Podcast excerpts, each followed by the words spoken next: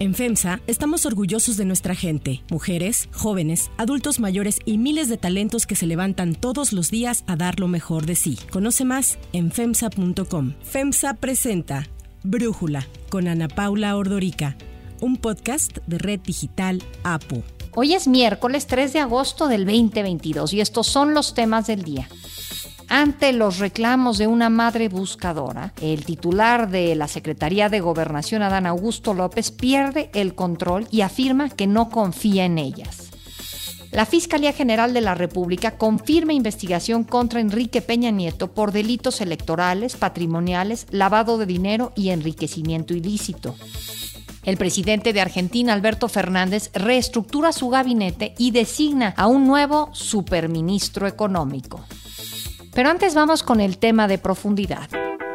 Los mexicanos ya vamos a la vanguardia, poniendo el ejemplo, aunque no les parezca, la inflación en México es menor a la de Estados Unidos y menor a la de Europa. Y nuestro peso es fuerte, no se ha devaluado y ha resistido. El presidente Andrés Manuel López Obrador presentó los avances que ha tenido su plan antiinflacionario y presumió el éxito que ha tenido. Afirmó que sin esta estrategia la inflación se hubiera ido por los cielos, como ha ocurrido en otros países. Así lo confirmó el secretario de Hacienda Rogelio Ramírez de la O. Sin este paquete, la inflación habría sido 2.6 puntos porcentuales mayor a lo que hoy es de 8.16. Por eso es que, entre otras razones, la inflación de México está más baja que la de otros países, incluyendo Estados Unidos. El paquete contra la inflación y la carestía lo implementó el gobierno federal en mayo para frenar la inflación y evitar el aumento de precios. Las autoridades especificaron que se aplicará por seis meses, aunque de ser necesario se verá la posibilidad de extenderlo. La estrategia se enfoca, entre otras cosas, en acordar entre empresarios y gobierno un precio justo de 24 productos de la canasta básica e impulsar la producción de Estamos centrándolo en maíz, frijol, y eh, arroz. Esta meta de producción la estamos elevando un poco más porque además estamos agregando fertilizantes. Ayer se destacó que con la Estrategia Nacional e Integral de Acceso a Fertilizantes 2022-2023 se destinarán 160 mil toneladas del producto para beneficiar a 700 mil personas. Se dará un millón de toneladas para abasto rural a pequeños productores y habrá compras consolidadas para cadenas productivas. Además, el secretario de Agricultura, Víctor Manuel Villalobos, dijo que este año se espera un crecimiento de casi 5% en la producción agrícola en comparación con el año pasado. Otras medidas que incluye el paquete es el fortalecer la seguridad en carreteras para asegurar la distribución de insumos y alimentos, la extensión de cartas porte y bajar a cero los aranceles cuando se importen productos básicos e insumos. Para lograr el paquete contra la inflación se han destinado casi 600 mil millones de pesos. La mayor parte se ha ido al subsidio de gasolina. El secretario Ramírez de la O explicó cómo se ha logrado. Consiste en utilizar la recaudación del impuesto especial por esa cantidad más el subsidio adicional cuando ese impuesto especial se agota. El paquete también ha destinado gran parte de los recursos al subsidio de electricidad, a la seguridad alimentaria y al congelamiento de cuotas en las carreteras. Estas medidas no las aplican los neoliberales. Ellos satanizaron el subsidio y no les importa proteger la economía popular. A nosotros sí. Ramírez de la O informó ayer que sin la estrategia para frenar la inflación, el salario mensual promedio habría perdido 12% su poder adquisitivo. Recalcó que los precios de la canasta básica ya están estabilizados gracias a un acuerdo con empresas de autoservicios y agroindustriales. Con ello se apoya a todos los sectores como los hogares, las ventas y el IVA, disminuyendo la posibilidad de que Banjico aumente las tasas de interés. Este paquete está cumpliendo muchas funciones y estos recursos que están utilizados en el paquete no tendrían un mejor uso que utilizarlos aquí. El secretario de Hacienda también reconoció que se debe reforzar ciertos ámbitos para que el paquete logre mayores resultados. Algunos de ellos son no aumentar los costos de los energéticos, limitar las exportaciones de maíz blanco para tener una reserva estratégica, dar seguimiento a la estabilización de los 24 productos de la canasta básica y lograr acuerdos con Estados Unidos para aumentar el abastecimiento de leche y de fertilizantes. El titular de Segalmex, Leonel Cota, comunicó el incremento del precio de garantía de la leche. En 2018 el precio promedio era de 5.7 pesos y ahora será de 10 pesos. Además, el comportamiento de la canasta básica en la Ciudad de México aumentó 6.6% su costo en comparación con abril. 19 productos subieron de precio y 7 bajaron. Para el mes pasado, el INEGI reportó un aumento de la inflación del 0.43% en la primera quincena de julio, llegando a una tasa anual de 8.16%, la más alta desde el 2001. El incremento se debió principalmente a los altos precios de la electricidad, la papa, cebolla, servicios turísticos y restaurantes. El análisis.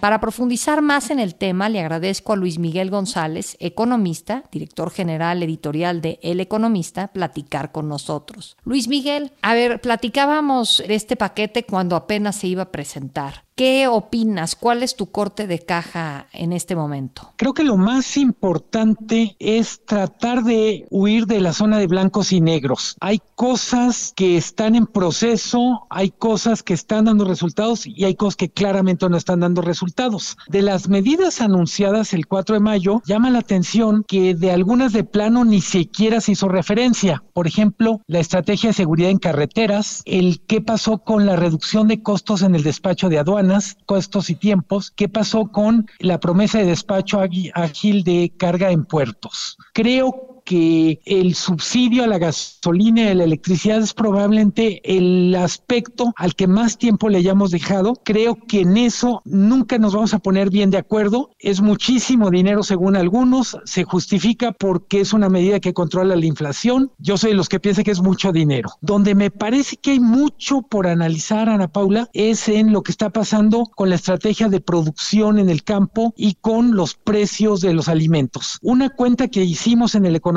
es de los 24 productos, 16 traen aumentos por arriba de 10% del 4 de mayo para acá, anualizados. Y 6 traen aumentos por debajo de la inflación. Dicho de otra manera, no es que pudiéramos decir es un éxito total y hay que darle un poco más tiempo, pero los precios, por ejemplo, de la papa, de la cebolla, siguen subiendo una barbaridad. El huevo, la naranja, el limón siguen subiendo, no digamos dos dígitos, sino arriba de 20%.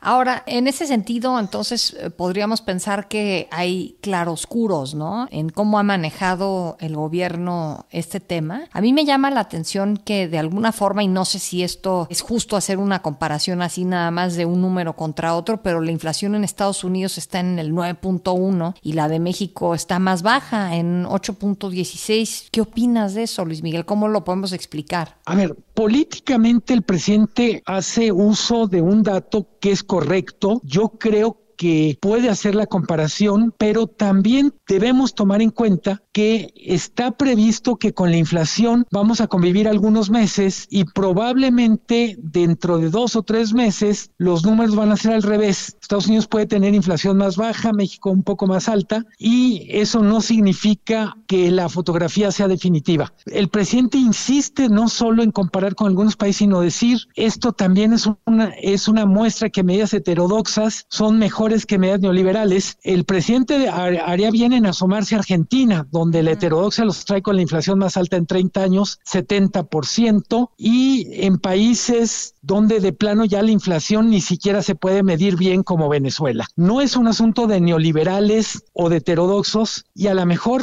ahora que está de moda hablar de China, pues recordar lo que decía Deng Xiaoping, lo que importa no es si el gato es blanco o negro, sino que case ratones. Ahora, ¿por qué dices que en unos meses podría darse la vuelta y México tener una inflación más alta que Estados Unidos? Porque tenemos, por ejemplo, un factor que es súper poderoso en la estrategia de combate a la inflación de la que hablamos muy poco, el tipo de cambio. El que el tipo de cambio haya estado tan fuerte, yo diría sorprendentemente fuerte a lo largo de la primera mitad del año, es un factor que ayuda a mantener los precios a raya. Me puedo imaginar por un momento si el tipo de cambio se mueve tantito hacia arriba, no estoy hablando ni siquiera de una devaluación importante, 4 o 5% que se moviera, o sea, el equivalente a un peso pues claramente los productos importados, desde gasolina hasta papa, maíz, leche, fertilizantes, pues podrían tener una presión adicional al alza. Digamos, tengo la impresión que es un fenómeno tan inesperado, la alta inflación generalizada en todo el mundo, que con el tiempo, y me refiero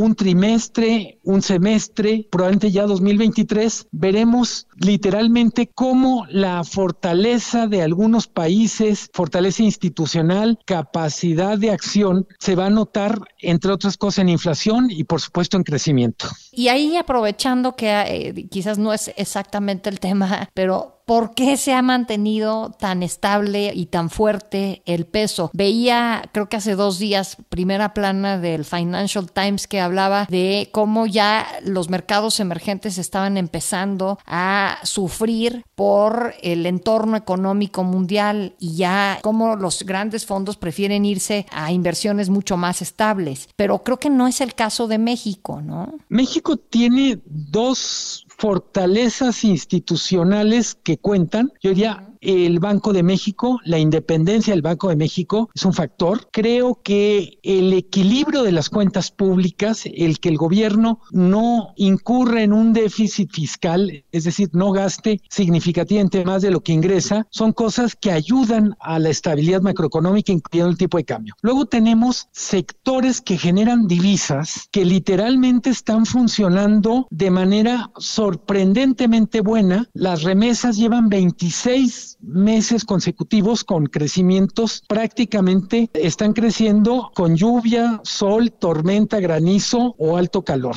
Tenemos además sectores como el turismo, la manufactura, exportación, lo agroalimentario. Entonces yo diría, con cuentas públicas ordenadas, Banco Central Independiente y cuatro o cinco perdónenme la metáfora, pero aspiradoras de divisas, pues tenemos margen para, para tener una moneda fuerte. No es que, no es que esto garantice que sea suficiente porque todavía no termina de sentirse con toda la fuerza lo que es la política de alza de tasas de interés a la que hace referencia en el artículo del Financial Times. En la medida en que los países desarrollados empiecen a ofrecer rendimientos más atractivos para los inversionistas, va a ser mucho más complicado para los países en vías de desarrollo o emergentes mantener el paso nos va a obligar a estar sube y sube y sube nosotros también la tasa de interés, ¿no? Y a mantener súper disciplinadas finanzas públicas. Es decir, no solo son las tasas de interés. Suponiendo que solo fueran tasas de interés, por ejemplo, Argentina no tendría problemas de evaluatorios. Necesitas tener tasas de interés alineadas o competitivas, pero también una política pública de gasto público ordenada, que yo diría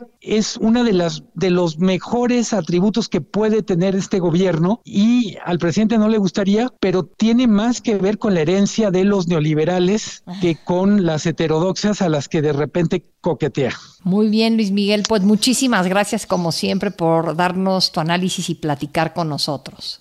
Si te gusta escuchar Brújula, te invitamos a que te suscribas en tu aplicación favorita o que descargues la aplicación Apo Digital. Es totalmente gratis y si te suscribes será más fácil para ti escucharnos. Además, nos puedes dejar un comentario o calificar el podcast para que sigamos creciendo y mejorando para ti.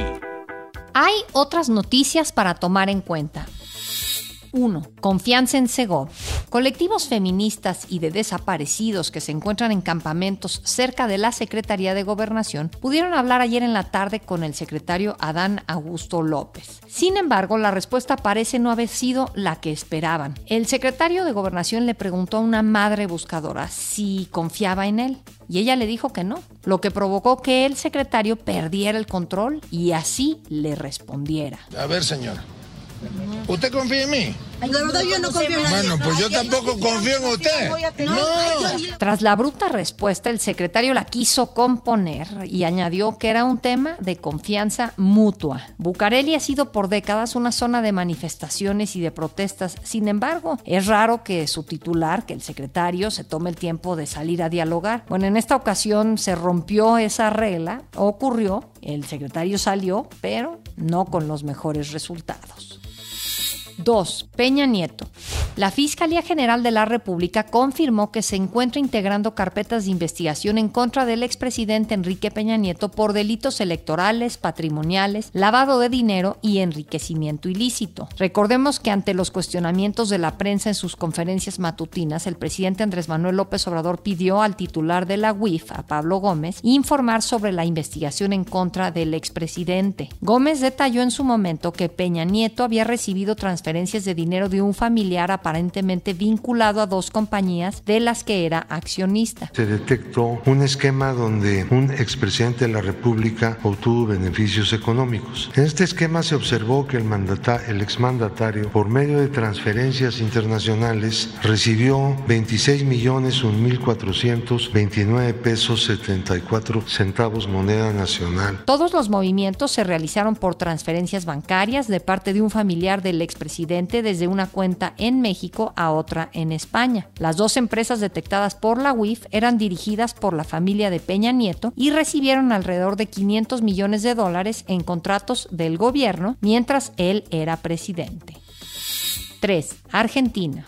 El presidente de Argentina, Alberto Fernández, reformó la semana pasada su gabinete y designó a un superministro económico en un intento por salir de la profunda crisis económica que se ha agravado en los últimos meses y que ha puesto en duda la gobernabilidad del país. Fernández removió a la ministra de Economía, Silvina Batakis, que tenía apenas 24 días en el cargo, y designó a Sergio Massa, presidente de la Cámara de Diputados, al frente de un nuevo superministerio que tendrá funciones que antes trataban en economía, desarrollo productivo y agricultura, ganadería y pesca. Así habló ayer en la sesión en donde se oficializó su renuncia al legislativo. La Argentina necesita que más allá de nuestro debate apasionado, convencido, necesita que en algunos temas tengamos la humildad, la tolerancia, la capacidad y el coraje de construir consensos y políticas de Estado. Batakis había asumido apenas el 4 de julio en reemplazo de Martín Guzmán, quien había renunciado en medio de la tensión entre el presidente Fernández y su vicepresidenta Cristina Fernández de Kirchner por el manejo económico. Sobre esta lucha entre el presidente y la vicepresidenta, Horacio Vives, politólogo, analista internacional y director de la Dirección de Asuntos Estudiantiles del ITAM, nos ayuda a entender a quién beneficia la llegada de Massa. Un enfrentamiento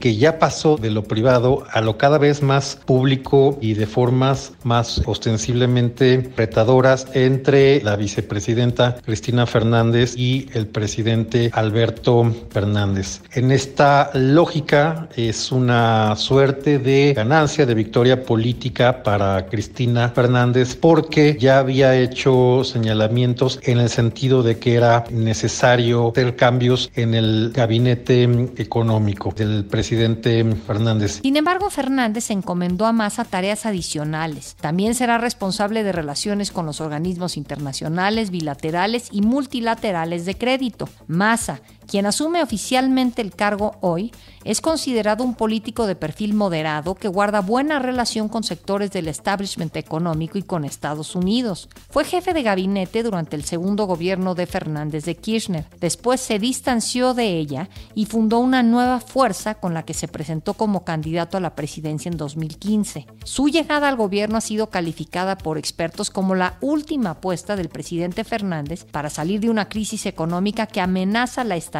del gobierno. Horacio Vives nos habla de la situación en que Massa llega a este gobierno y los retos que tendrá. Se trata de una respuesta un poco desesperada, una respuesta política para encontrar una salida a la muy grave crisis económica que está enfrentando Argentina y que tiene como contexto una devaluación histórica, una inflación igualmente altísima y de otros indicadores como las bajas reservas internacionales y sobre todo algo que detona esta crisis económica tiene que ver con el necesario acuerdo que se firmó con el Fondo Monetario Internacional y los compromisos que debe de cumplir Argentina a través de ese acuerdo. Yo soy Ana Paula Ordorica. Brújula lo produce Batseba Feitelson. En la redacción, Airam Narváez. En la coordinación y redacción, Christopher Chimal. Y en la edición, Cristian Soriano. Los esperamos mañana con la información más importante del día. Oxo, Farmacias ISA, Cruz Verde, Oxo Gas, Coca-Cola FEMSA, Invera, Torrey y PTM son algunas de las muchas empresas que crean más de 245 mil empleos tan solo en México y generan valor como parte de FEMSA. FEMSA presentó Brújula con Ana Paula Ordorica, un podcast de Red Digital APO.